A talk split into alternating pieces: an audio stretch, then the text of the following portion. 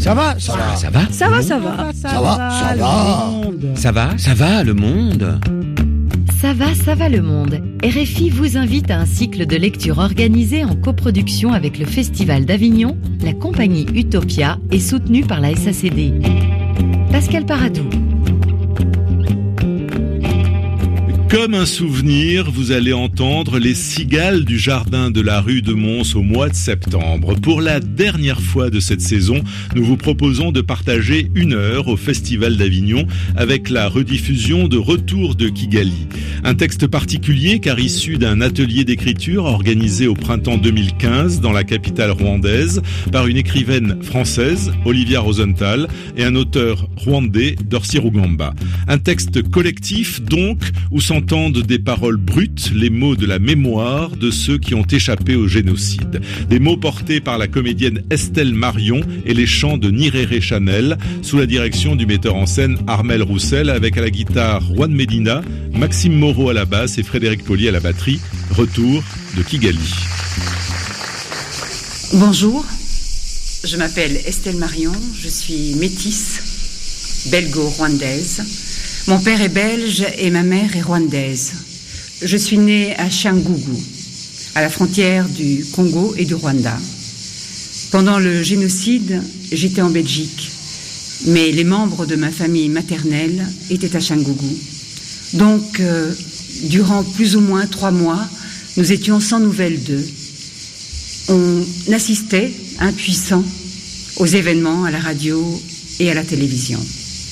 Aujourd'hui, je vais porter les textes que vous allez entendre avec mon histoire. Mais je n'ai pas participé aux ateliers d'écriture dans lesquels ils ont été produits. En 2015, un atelier dit de la post-mémoire a eu lieu au centre Iriba de Kigali au Rwanda. Accompagné par Olivia Rosenthal et Dorcy Rugamba, un groupe composé d'étudiants venus de France et d'artistes rwandais a travaillé sur un corpus d'archives multimédia relatif à l'histoire du Rwanda. L'atelier a débuté avec cette réflexion. La mémoire d'un événement de très grande ampleur, comme le fut le génocide des Tutsis au Rwanda en 1994, n'est pas seulement affaire de chercheurs et d'historiens. Elle est aussi nourrie par les souvenirs personnels de ceux et celles qui sont nés juste avant 1994 et qui ont vécu à un âge où les souvenirs ne s'impriment pas encore des événements qu'ils ne se rappellent pas tout à fait. Pour eux, écrire sur les génocides, c'était transcrire des sensations oubliées, aller chercher des anecdotes de leur enfance, reprendre des récits rapportés par des proches, et aussi raconter la suite, la vie telle qu'elle se déroule aujourd'hui au Rwanda, 20 ans après. Parce que cette vie-là, qu'ils le veuille ou non, porte les traces de ce qui s'est passé. Pour les autres, venus d'autres horizons et qui n'ont pas eu l'expérience immédiate du pire, écrire sur un pays lointain et une histoire lointaine exigeait une attention vigilante. Voilà ce que tous ensemble, étrangers et rwandais réunis, le groupe a fait. Regarder des images, lire des textes, discuter, traduire, transcrire, écouter, raconter, inventer. Pour commencer le travail d'écriture, le groupe a regardé des images d'archives. Olivia a demandé à chacun d'en choisir une et de la décrire. C'est-à-dire de faire passer son expérience et ses souvenirs par le filtre d'images non intimes et non personnelles. Il s'agissait en fait, dans un premier temps, de dégager son regard et sa parole de la violence et de la mort qui viennent immédiatement à l'esprit quand on pense au Rwanda, qu'on soit d'ici ou d'ailleurs. 1. Louise, entre 20 et 30 ans, franco-rwandaise, portrait de mon pays comme une femme. Elle a connu des hommes, beaucoup, des hommes qui n'ont en commun que leur enthousiasme pour son corps colossal. Impressionnés d'abord, ils vont à tâtons, ils rôdent, avant de tenter de l'apprivoiser. Progressivement, ils s'approchent, cherchant à la cerner, ils la détaillent, la scrutent, Puis il s'avance jusqu'à la frôler, résistant encore un temps à l'envie de la saisir. Arrivé tout près, il constate qu'il est impossible de s'emparer d'elle. Il cherche alors à se rendre maître d'un morceau d'elle, à défaut de l'embrasser tout entière. Il pense qu'il suffit de faire comme chez eux, de planter une clôture, de fermer une porte, pour dire ici, c'est à moi. Il lui offre des pierres et des métaux de couleur qu'ils font dégringoler le long de son cou, briller autour de ses poignets. Il la part de motifs et de fleurs, il la couvre d'essences d'arbres inconnus d'elle. Ils font venir les lumières de leur pays éclairé pour que la nuit ne la fasse pas disparaître. Chaque nouvelle offrande laisse sa trace.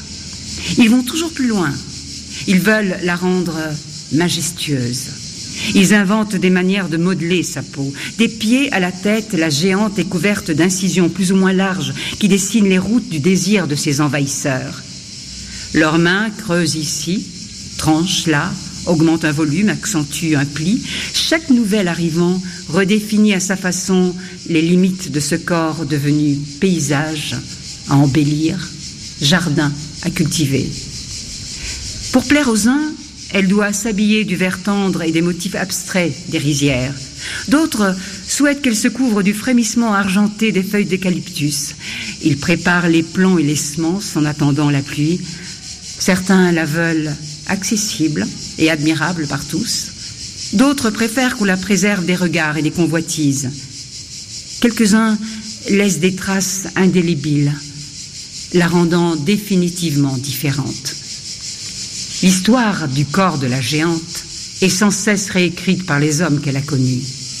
Elle se souvient de celui-ci qu'il a voulu gracile et qui creuse des chemins d'asphalte dans les courbes de ses collines. De celui-là qu'il a voulu sauvage et qui enferme ses forêts pour les protéger. Son corps lui échappe, il s'en empare, il le partage en portions inégales et chacun invente les mythes et les légendes du petit territoire qu'il a décrété sien. Pourtant, la géante reste immobile. Bardée d'ornements de toute nature, arborant les cicatrices et les tatouages qu'ils ont choisis, elle se tient là. Elle attend que la pluie vienne. À chaque fois que la pluie décide de tomber, elle écoute les gouttes, remodeler ses montagnes et remplir ses marais, redessiner chaque sillon, à chaque fois que la pluie décide de tomber, la géante n'est plus en morceaux. Sous la pluie, elle se réapproprie ses limites. Elle réapprend ses pieds et ses hanches. Elle redécouvre son dos et sa tête. Sous la pluie, elle apprivoise les nouveaux contours de sa silhouette contre l'écran des nuages. Je m'appelle Nieré Chanel. Je suis rwandaise. En 1994, j'avais 9 ans et j'ai vu des choses horribles. De la vie d'avant, je ne me rappelle pas grand-chose. Si je suis ici aujourd'hui, c'est parce que notre tour n'était pas encore arrivé. Car oui, les massacres étaient bien organisés, date par date, quartier par quartier et famille par famille. Depuis l'âge de 13 ans, j'écris et je chante aussi pour rendre hommage aux victimes du génocide contre les Tutsis, avec l'espoir d'apporter un peu de réconfort aux survivants. La vie continue et aujourd'hui vous allez écouter mes chansons qui parlent de la beauté du Rwanda et de son peuple, d'unité, de réconciliation, de mélancolie et d'amour. Pour commencer, je vais vous interpréter la chanson d'Achulinimba d'un grand chanteur rwandais qui s'appelle Masamba Inori. ndachuri nhimbanga ndakanyanga izvo ngoro namamwa akaenda nekenyashi ichengyeni iganga tiranganyishenye amara.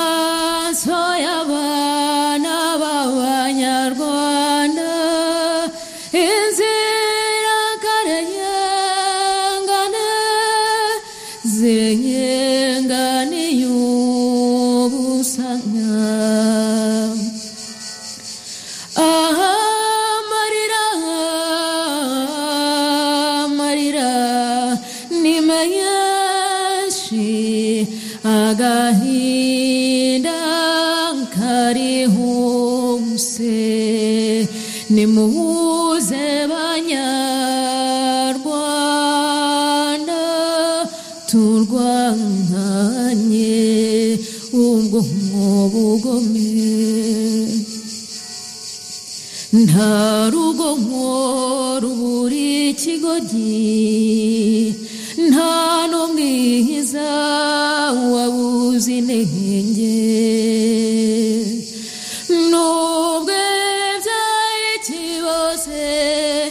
Cheriganata Ebzi Wangachu Virehir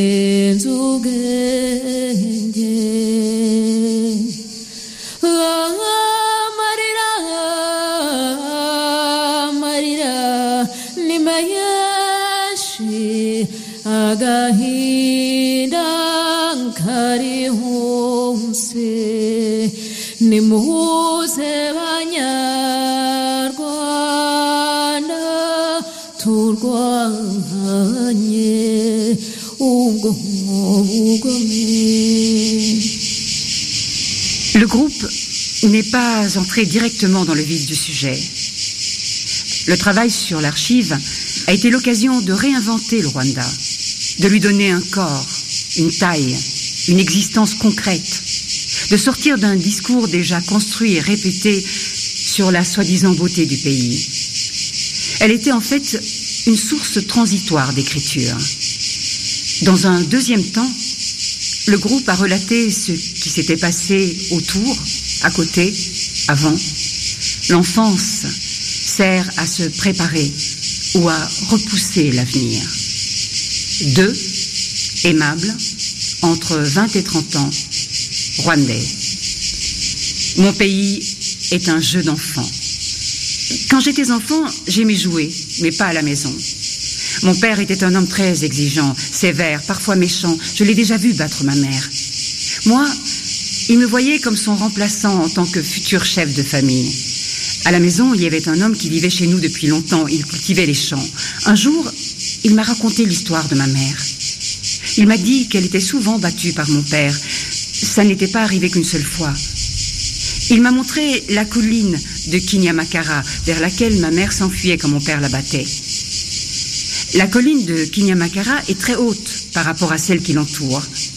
Elle est ceinturée d'eucalyptus, son sommet est plat, le sol est en herbe et on sent le vent souffler.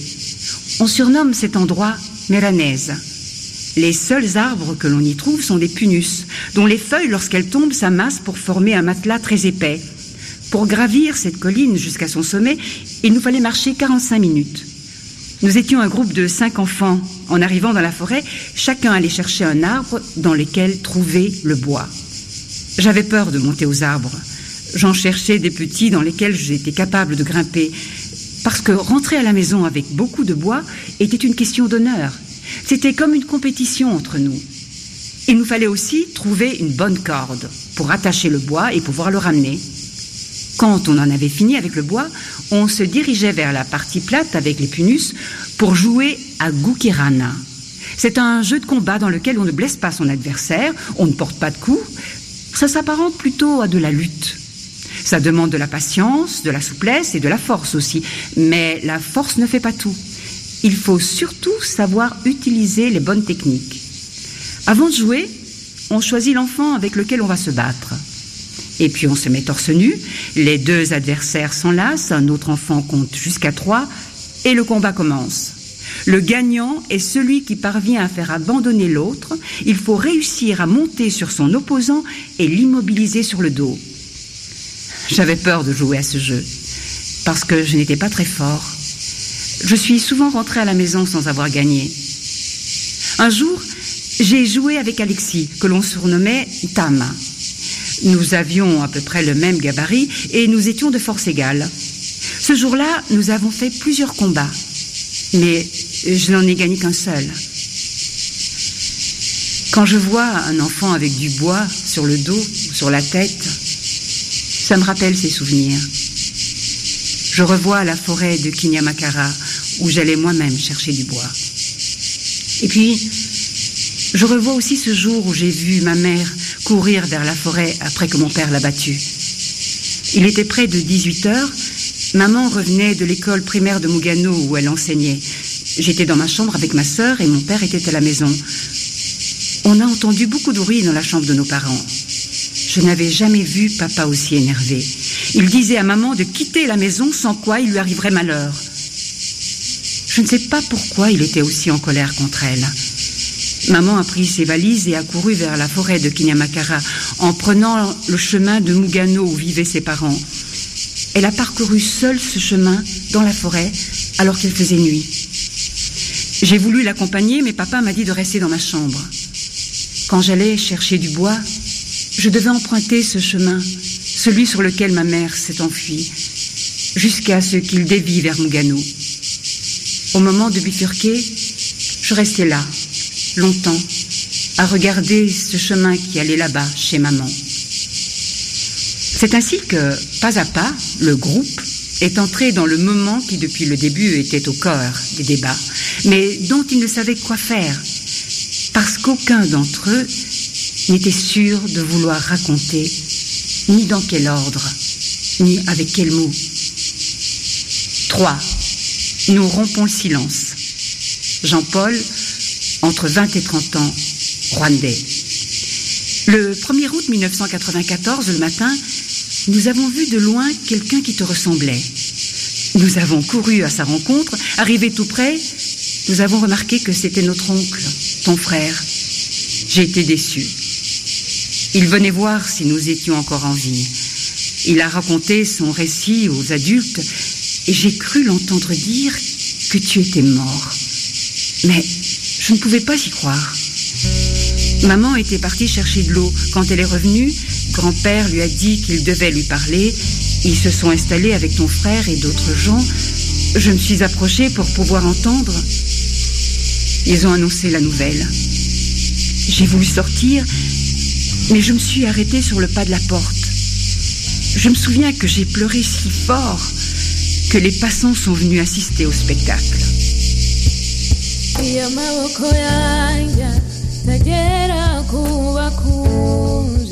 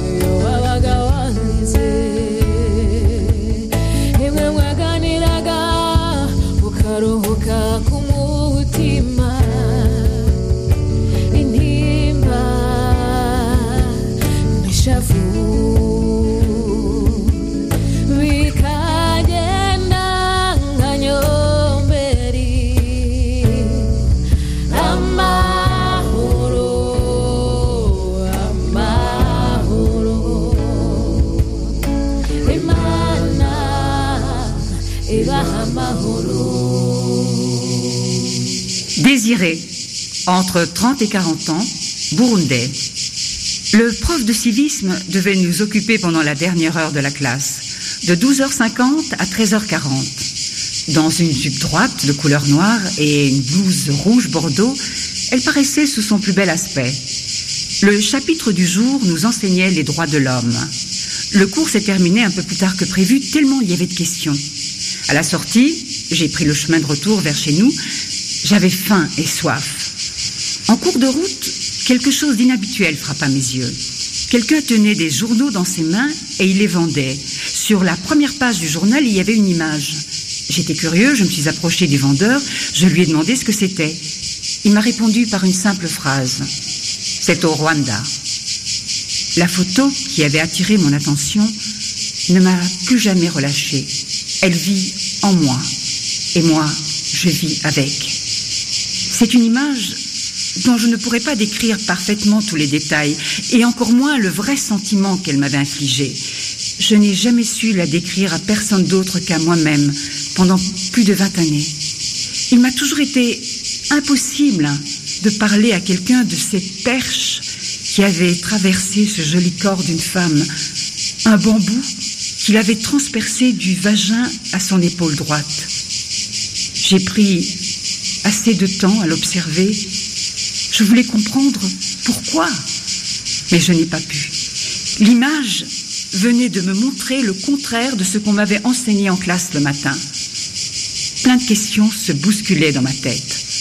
Je venais d'apprendre que le mot génocide, que je n'avais jusque-là vu que dans mes notes de cours, allait entrer dans ma propre histoire.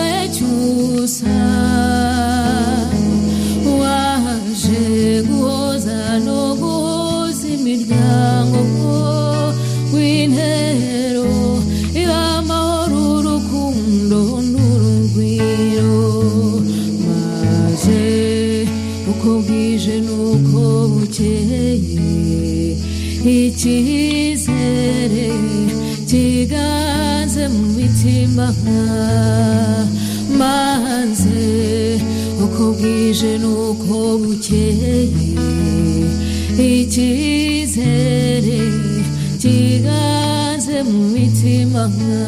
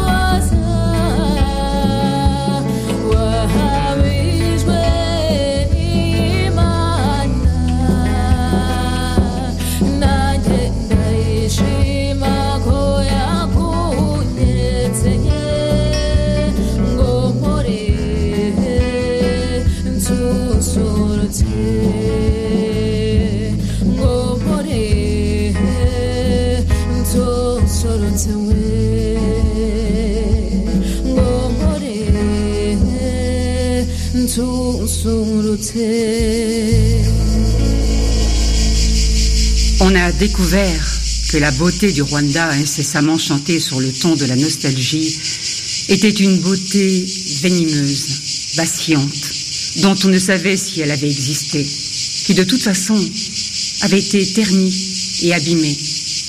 Mais restait à raconter cette histoire-là, notre histoire à tous, celle d'enfants qui apprennent petit à petit à faire la distinction entre le conte et la réalité, ou qui ne l'apprennent pas. Quatre gens dans la quarantaine, rwandais, survivants. Mon pays est un récit. gakumba mubyeyi ndakureba udukinisha uduterurana impuhwe nyinshi za kibyeyi Kakumba, cher père, je me rappelle de toi quand tu jouais avec nous et nous portais dans les bras. Je me rappelle de toi en train de chanter une berceuse à Foibi lors de son mariage. Tu disais, tu es une fille radieuse, une souveraine. Où pourrait-il trouver quelqu'un comme toi si c'est né ici, à Gachu, Nampanga, où nous vivons dans l'abondance et l'amour, avec des greniers remplis de vivres? Si tu ne trouves pas tout cela dans ta nouvelle demeure, n'aie pas de chagrin. Rebrousse chemin et reviens parmi nous. Je te revois encore rentrant le soir. Je t'attendais impatiemment pour t'annoncer fièrement que j'avais réussi l'examen d'admission à l'IFAC. Le lendemain, tu m'as acheté un vélo de la marque Dino. J'ai passé toutes les vacances de Pâques à apprendre à rouler avec Akichuru. Tuvuye mu gitaramo Je te revois encore le soir de Pâques. Nous revenions d'une veillée. Maman disait alors à Ludovico, lave les enfants, Raïssa, Étoile, Foibe et Fiona.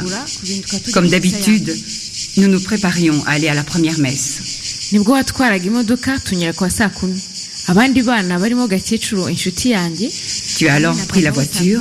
Nous sommes passés chez Sakumi, prendre les autres enfants, parmi lesquels Gakichuru, mon ami. Lui, son père, Sakumi et nous sommes partis tous ensemble à la messe. Après la messe, nous avons fêté la Pâque ensemble chez nous. Nous avons partagé un repas de riz et de petits pois, c'était alors la saison. Nous avons bu de la bière de sorgho.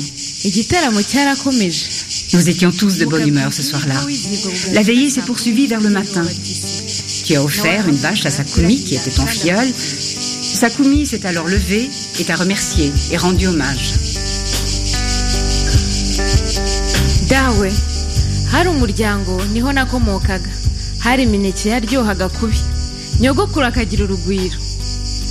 Igitoki kirimo inagaraso ryo n'umuti usabika inzoka. Amata mu nkongoro tugakosomeza amaganda. Nagira inyota ku gicamunsi nyogokuru ati igira hino mwana wanjye wica inyota. Nkashinga umuheha mu gikatsi.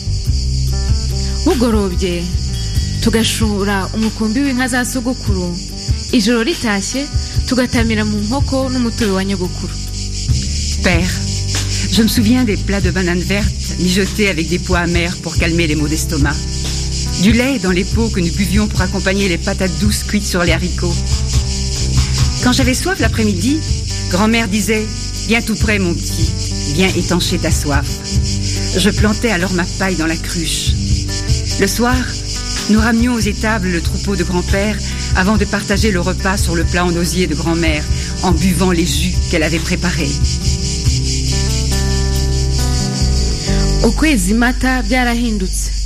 Le mois d'avril, tout a changé. Quand le policier a épuisé ses munitions, c'est ton ami Sakumi qui a dit, qui a ordonné que Fiona, Fiobi, Raissa et Fiona soient découpés à la machette sur un tronc d'arbre dans la forêt. Gakechuru pleurait et refusait de me lâcher. Sa mère disait à son mari, laisse les petits, ce sont des amis de notre fils, tu lui fais de la peine. itwara ati papa n'amarira menshi baratubeshyera À un moment donné, excédée, la mère de Gakechuru s'est mise à crier, arrête, ne tue pas les enfants, toi aussi tu as des enfants. Cette nuit-là, la mère de Gakechuru m'a caché dans une rigole dans les bois. Père, je suis revenue dans les derniers mois de 1995 à Mpaganagachu, chez Kakumba. Il n'y a plus de sentier, là où il y avait jadis une grande famille. Là où s'amusaient les enfants, les ruines sont maintenant recouvertes de buissons. Plus de clôture, plus d'entrée, plus de cours, de cruches, de meules, plus de cuves, ni de greniers. Il n'y a plus nos vaches, Ingwemba, Gachu, Bihogo.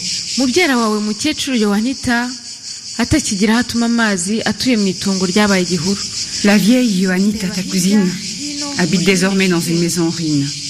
Elle n'a plus personne pour lui apporter de l'eau. J'ai regardé ce spectacle autour d'elle et la colère fut plus forte que ma compréhension. Comme le dit très justement l'adage, un cœur rempli de souffrance ne peut démêler les paroles. Elle n'a pas su quoi dire. Moi non plus. J'ai vu défiler dans mon esprit la vie d'avant et j'ai eu les larmes aux yeux. Je me suis rappelé la qualité de vie qu'il y avait dans mon enfance, la convivialité et la noblesse des rapports d'avant comparés aux rapports conflictuels d'aujourd'hui. Quand Sakumi, notre voisin, m'a vu et constaté que j'étais toujours en vie, il s'est caché dans les bois pendant trois jours. Le troisième jour, il s'est suicidé.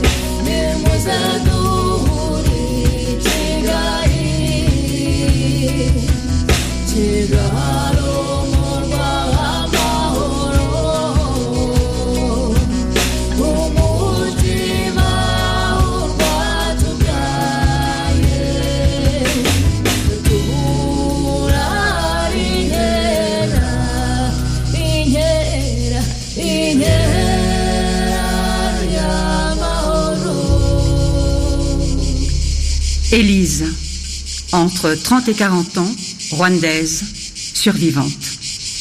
Je ne chante plus Mbe Kanyamanza ni Dore Akazuba. Je ne chante plus ces chansons-là. J'ai envie de redevenir cette gamine qui jouait à cache-cache, qui sautait à la corde. J'ai envie de me cacher. Cache-cache pour me cacher de la mort. Cache-cache juste pour jouer. Cache-cache pour cacher ma douleur. Cache-cache pour cacher mon chagrin. Je n'arrête pas de jouer à cache-cache. Je ne chante plus Mbe Kanyamanza Keza. Je chante plutôt Ngwibut Seseklubuka. Je ne saute plus à la corde. Je ne joue plus aux devinettes, je ne mange plus Misigati. J'ai envie de sauter par-dessus le passé. Je ne veux pas sentir l'odeur des morts. Je ne veux plus voir de machette ni de gourdin. Je ne veux plus voir le feu. Je veux retrouver son corps. Je veux lui parler. Je veux la recouvrir d'un drap blanc. Je veux faire le deuil. Je veux lui montrer mon diplôme. Je veux lui présenter mon fiancé. Je veux qu'elle soit ma demoiselle d'honneur. Je veux qu'elle soit la marraine de mes enfants. Chanty aimait dire, quand nous serons grandes, quand je serai grande, elle n'est pas devenue grande. Elle n'est pas devenue enseignante. Elle ne dansera plus. Elle n'a pas eu d'enfant. Moi, je suis devenue grande. Je suis devenue grande pour marcher à pied chaque matin pendant plus de trois heures pour aller à l'école. Je suis devenue grande pour pouvoir supporter de passer trois jours sans rien manger. Je suis devenue adulte pour supporter le souvenir de la mort atroce. Je suis devenue adulte pour supporter de serrer les mains des tueurs. Je suis devenue adulte pour tout supporter. Je ne peux pas écouter les cris des danseurs Ntore. J'entends les cris des tueurs. Je ne peux pas regarder les champs de bananiers. Je vois les tueurs qui portaient des feuilles de banane. Je ne peux pas voir les supporters de football chanter. Je vois les groupes de milices interamui qui chantent. Je ne peux pas entrer dans les églises. Je sens la trahison des religieux. Je vois le sang des fidèles sur les murs. Je ne peux pas revoir de machette. Je vois l'arme principale pour tuer les gens. Je ne peux pas regarder la beauté de ce pays d'après.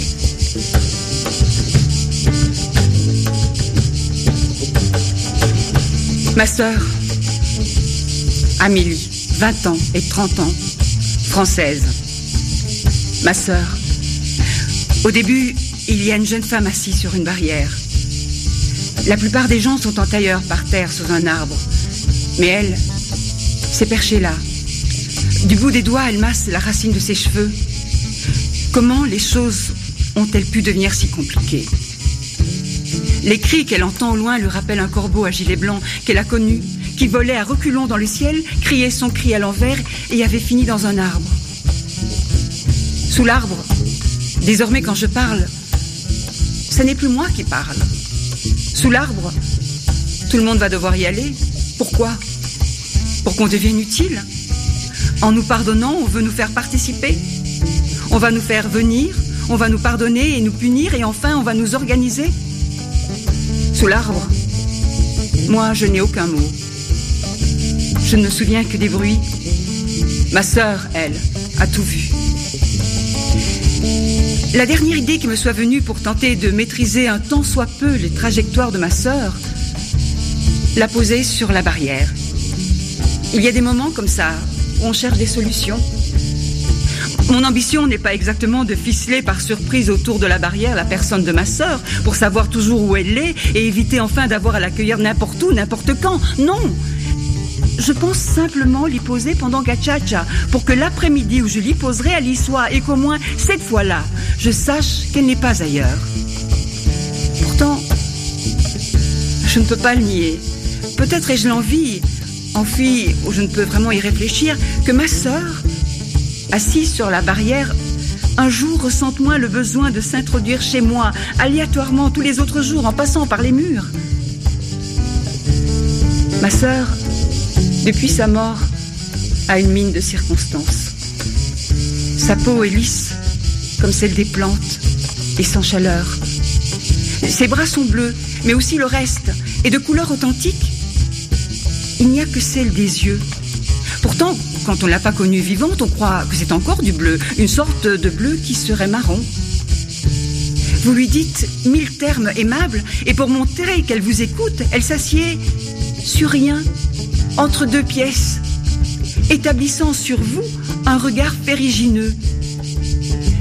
Quand je la vois dans l'embrasure, je la saisis par le bras, et à peine ma main touche-t-elle la peau que sur le seuil il n'y a plus rien. Ou alors ce petit garçon qui traîne par chez moi parce que de temps en temps je lui donne du foufou. Au début, il y a une jeune femme assise sur une barrière.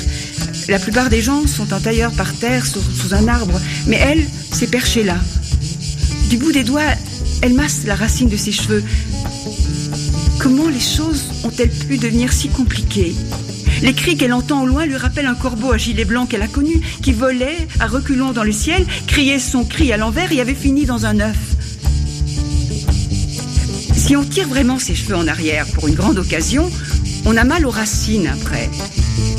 Sur le moment, on est content. On ne ressent rien d'autre que cette tension du front, cette bonne douleur qui, répartie sur un millier de points minuscules, permet de se prouver combien on est propre et étonné.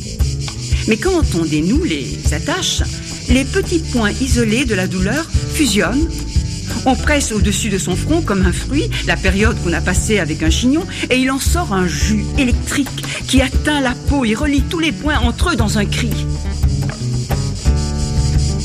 Aujourd'hui, ma sœur s'est maquillée. Avec ce rouge et ce bleu, elle se sent au-dessus d'elle-même. Et elle comprend que si elle en met un jour, il lui faudra en mettre tous les autres jours. Elle a peur. Elle sort de sa chambre, la bouche rouge et les yeux bleus, et vraiment, ce n'est plus elle-même. Comme un chat qu'on aurait parfumé, elle voit s'ouvrir devant elle un avenir nouveau. Tous les matins, elle effleurera sa propre bouche du bout des doigts et elle ne pourra plus jamais parler. Alors, elle laisse une trace rouge sur le dos de sa main et elle s'avance vers moi. Elle a tiré ses cheveux en arrière et elle s'est maquillée parce que c'est aujourd'hui qu'enfin elle va pouvoir parler. Avec cette bouche rouge, elle est méconnaissable et quoi qu'elle dise désormais, ce sera quelqu'un d'autre qui le dira. Alors que justement, depuis aujourd'hui, elle a le droit de parler. J'ai peur. Tu trouves que j'ai une voix humaine? Je tremble de partout. Quand il faut aller vite, je tremble. Depuis plusieurs années, je vis dans une soupente où tous les livres que j'ai pu trouver sur le sujet sont rassemblés. Quand je rentre chez moi, j'enlève mon manteau et je le pose sur mon bras. Une fois le manteau sur le bras, même le suspendre sur un cintre avant toute chose est un effort de la volonté. Si je n'étais pas aussi fatiguée, je voudrais bien rester ainsi, chaussée, couvert, les clés à la main et le manteau sur le bras, plusieurs heures, toute la nuit s'il le fallait, jusqu'à avoir inventé l'ordre idéal dans lequel faire tout ce qui est à faire à la fois, avec en tête de liste, suspendre mon manteau sur un cintre. Ce qui m'a décidé à m'isoler pour quelque temps, c'est ce constat terrifiant que j'ai fait. Parfois, dans la vie, il faut faire plusieurs gestes ou ressentir plusieurs choses différentes à la fois. Suspendre son manteau et se déchausser, faire cuire des pâtes et aller se doucher, avoir faim et être content, avoir envie d'aller aux toilettes et, et se laisser submerger par la mélancolie, aimer quelqu'un et prendre l'avion. Comment les choses ont-elles pu prendre cette tournure imbécile Je voudrais pouvoir retourner à l'époque où on pouvait ne ressentir qu'une seule chose à la fois. C'était avant avril 1994. Je le sais, je l'ai vu sur des photos. Je tourne sur mes talons et une manche de mon manteau virevolte autour de moi, retardement. Livres, nourriture, savon, cigarettes, ce sont toutes les choses que j'ai à faire à la fois qui sont rassemblées là. Et comme si ça ne suffisait pas, je pense à la bouche de ma sœur, dont je commence à oublier le reste du visage. Ces simultanéités grotesques enflent de l'intérieur comme des fleuves et comme des choux-fleurs. Et c'est encore heureux que je sois seule dans ma soupente pour faire face à la superposition effrayante de la bouilloire et du petit sourire moqueur de ma sœur qui pourtant de son vivant n'a jamais sifflé entre ses dents. Euh, J'ai eu l'occasion de remarquer que lorsque je ne suis pas seule dans une pièce, les superpositions se multiplient. Et je peux facilement imaginer ce que ce serait que de vivre avec quelqu'un dans ces conditions. Il faudrait suspendre mon manteau à un cintre et répondre à une question sur le déroulement de ma journée. Et parfois, il n'y aurait même plus de cintre libre parce qu'ils seraient tous recouverts des manteaux de cette autre personne qui me demanderait gentiment de mes nouvelles. Et tout en la haïssant d'avoir besoin de plus d'un manteau, je voudrais aller la voir parce que, comme elle serait brune, elle serait très belle quand elle serait sur le canapé rouge. Mais soudain, à l'image du canapé rouge, se substituerait la bouche de ma sœur, qui pourtant de son vivant ne se maquillait jamais. Et la femme aux trois manteaux serait là, me souriant, assise sur la lèvre inférieure de ma sœur. Je préfère, avant de risquer d'aimer quelqu'un, apprendre à dissocier la bouche de ma sœur des meubles et de l'électroménager. Heureusement, il existe beaucoup de livres sur le sujet. Depuis ma soupente, j'ai une vue sur la toute première scène de cette histoire. Au tout début, il y a donc une jeune femme assise sur une barrière. Du bout des doigts, elle masse la racine de ses cheveux, elle les a tirés en arrière et elle s'est maquillée aussi. Elle va enfin pouvoir parler. J'ai eu peur. Tu trouves que j'ai une voix humaine? Je tremble de partout. Quand il faut aller vite, je tremble. Il a dit que chanter et danser apportait du réconfort. Il a dit, j'ai écrit une prière pour les morts. Il a dit qu'il était resté seul. Il a dit, j'ai joué le rôle du père. Il a dit qu'il ne voulait pas avoir d'enfant. Il a dit qu'avant de se confier, il voulait savoir à qui elle avait affaire. Il a dit que l'apparence d'un interlocuteur ne donnait pas d'indication fiable sur son identité. Il a dit que l'éducation n'avait servi à rien. Il a dit, celui qui a la chance d'échapper à la foudre peut le raconter. Il a dit qu'il allait nous raconter une légende. Il a dit qu'il était orphelin. Il a dit qu'il avait mangé la queue de la chèvre. Il a dit, tu parles comme les oiseaux. Il a dit ici, il y a des proverbes surtout. Il a dit que le café où il allait boire des bières avait été une fosse commune. Il a dit les écoles ont été infestées. Il a dit qu'il n'avait pas fini d'en parler. Il a dit qu'on lui demandait chaque jour des choses impossibles à faire. Il a dit qu'il ne voulait pas balayer les cendres. Il a dit qu'il voulait devenir tout le monde. Il a dit qu'il allait raconter une légende. Il a dit que danser et chanter apportait du réconfort.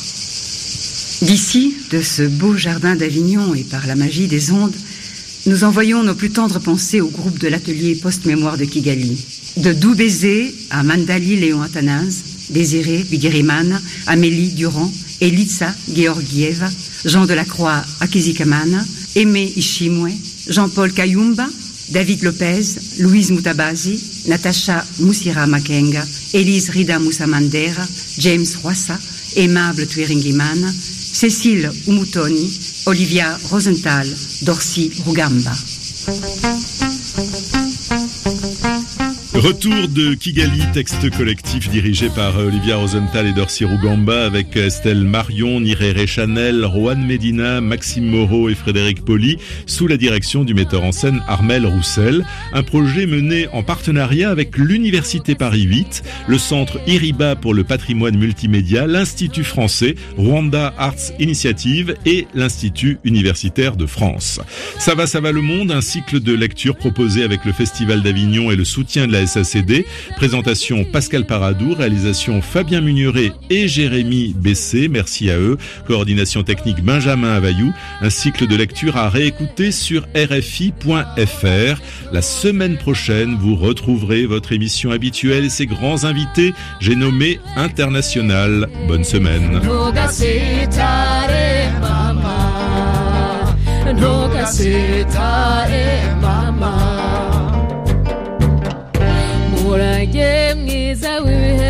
Byose Urungogama bw'ikirenga Urubuturo butampana Impande zose zivuza impundu